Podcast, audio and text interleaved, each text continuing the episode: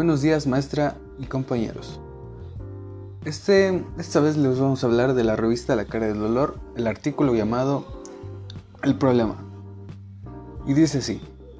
Existen varias afecciones médicas que hacen que las mujeres pierdan bebés durante el embarazo. Es por esto que varios países ilustrados facilitan el trasplante de fetos, ya sea gratis o a un costo simbólico. Lamentablemente España no es uno de ellos, pero hay muchas mujeres y grupos que piensan que debería serlo.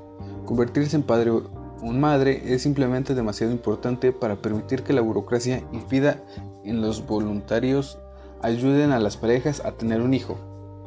Por esto es necesario debatir el tema. Para muchas personas convertirse en padres es lo más importante del mundo. Actrices como Angelina Jolie, Kathy Wensley y Julia Roberts, a quienes se supone que no les falta nada, dicen que es lo que es lo que pone en su corazón.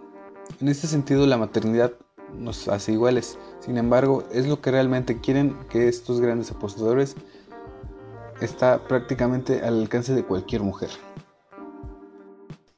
Sin embargo, la maternidad también nos hace desiguales, porque una minoría de las mujeres no puede lograr lo que otros consideran prioritario. Es especialmente doloroso cuando lo que se pasa por ser mejor y más normal del mundo está fuera de nuestro alcance. Nadie arma un escándalo por no ser como Angelina Jolie, es algo que uno solo acepta como natural. Pero por el contrario, ser infértil no solo priva de los hijos, sino también hace que uno se sienta normal. Si bien hay personas normales que no quieren tener hijos, otras anhelan por tener descendencia con tanta fuerza que están dispuestas a arriesgar sus carreras, su dinero y su salud por este golpe de pies diminutos. Y rumores que tanto como Angelina Jolie como Julia Roberts realizaron terapias hormonales para que pudieran tener gemelos. Otras mujeres se someten a medicamentos, operaciones y embarazos de alto riesgo. Anotan un fracaso tras otro. Buscan soluciones en el extranjero, sufren la ruina financiera, se sienten culpables, se separan de sus socios o se quedan con ellos más tiempo del que deberían. En otras palabras, sufren un horrible sufren horriblemente tanto como física como mentalmente. Por eso tenemos que considerar que las soluciones eh, las demás soluciones disponibles. Ahora hablaremos sobre las soluciones. Las clínicas de fertilidad pueden ayudar mediante la reproducción asistida y la donación de óvulos y esperma. Esto ayuda a muchas mujeres que de otra manera no podrían lograr el embarazo. Sin embargo, esto no ayuda a quienes no pueden complementar la gestación. Tomemos como ejemplo una pareja hipotética, María y Manuel. María queda embarazada fácilmente, pero pierde bebés durante el término. La primera vez aterrizó en la sala de emergencias después de ser ingresada con una hemorragia abundante. Su amiga Ana, que ya tiene dos hijos, ofreció actuar como anfitriona del embrión que María, de María durante la primera parte del término. Cuando el riesgo de aborto es espontáneo es mayor, la pareja pensó que esto sí funcionaba y estarían dispuestos a pagar las tasas escolares de la hija mentalmente discapacitada de Ana. Y Ana le resultó difícil cumplir esto, dado que su hija tenía que asistir a un centro especial. Bajo tales circunstancias no hay razón para considerar inmoral su comportamiento. No se puede etiquetar ni, ni remotamente como tráfico de bebés. En este caso, Ana simplemente sustituye a María durante algunos meses del embarazo Ahora consideremos que por razones médicas, cuando antes se realice el trasplante, mayor son las posibilidades de un parto exitoso. En este caso sería inmoral insistir en que María llevara, llevó el embarazo durante los primeros meses. Supongamos que 1. La pareja conoció a Ana en la clínica donde otras parejas piden la misma ayuda. Ana decide ayudar a María y Manuel porque confía en ellos y están dispuestos a cubrir los gastos de escolarización de su hija. Ahora consideremos que, por razones médicas, cuanto antes se realice el trasplante, disculpa, mm. Cuanto antes se realice el trasplante, mayores son las posibilidades de un parto exitoso. En este caso sería inmoral insistir que María llevó a cabo el embarazo durante los primeros meses. Supongamos que ahora 1. La pareja conoció a Ana en la clínica donde otras parejas piden la misma ayuda. 2. Ana decide ayudar a María y Emanuel porque confía en ellos y están dispuestos a cubrir los gastos de escolarización de su hija. Los motivos de las personas para ayudar varían.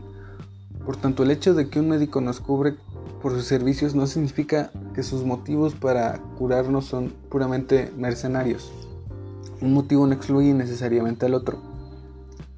Es posible que Ana quiera ayudar a la pareja de todos modos y la oferta que se paguen las cuotas escolares de su hija es solo otra razón.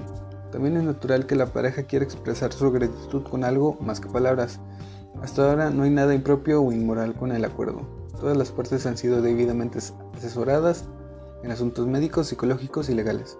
Y todo el proceso se ha, sido supervisado cuidadosamente en todo momento. Por ejemplo, María y Manuel querían asegurarse que, todo, que los dos embarazos de Ana habían transcurrido sin problema y que ella había seguido con todos los consejos médicos al pie de la letra y asistido, asistido a todos los controles antes y después de los partos. Después querían establecer sanciones por cualquier incumplimiento de acuerdo, registrar el estado legal y genético del feto y asegurarse que existieran incompatibilidades hormonales. Ana también quería asegurarse que la pareja no aceptaría de acuerdo, el acuerdo y también incompatibilidades hormonales. También quería mantener su anonimato o en caso de que se revelara su, su identidad, tener la oportunidad de ver al niño una vez en cuando. Se trataba de una cuestión en la que los deseos de los dos eran compatibles y nadie planeaba objeciones en, cuando. Hay países donde la madre anfitriona también puede ser biológica. Esto complica enormemente las cosas. Hay que ser rigurosos estableciendo, entre otras cosas, cómo se deben compensar a Ana en caso de un embarazo ecotípico, si debe ser ingresada en un hospital, ¿Qué sucede si tiene gemelos o los médicos recomiendan el aborto? Todo el mundo debería ser consciente de estos riesgos antes de, ser, de que se produzca el embarazo. Y en casos como este hay que estar preparado para todas las contingencias. Dicho de otra manera, hay cosas...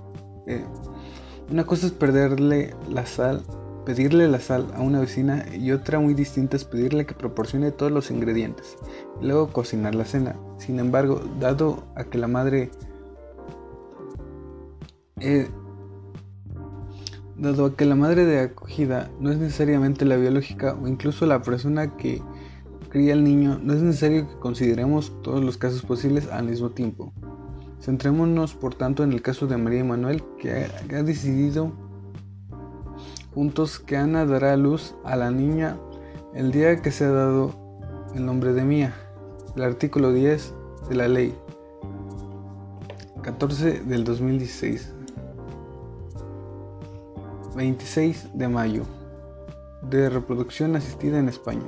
Establece que todo el contrato de embarazo con una mujer que renuncie a sus derechos maternos sobre el hijo a favor del tercero será nulo y sin efecto. Se trate o, no de contraprestación. Además, la ley determina que una mujer que da luz al niño no tiene algún título legal, solo se hace su salvedad, salvo cualquier reclamo del padre biológico. Esto no es, esto no tiene sentido si el embrión es de María y Manuel. Pero si el padre tiene que conservar sus derechos sobre su problema, no hay ninguna posibilidad de que Ana no cubra o a la segunda parte del embarazo, la segunda parte del embarazo, que sea decidido juntas que Ana dará luz al bebé y que se dado el nombre de Mía.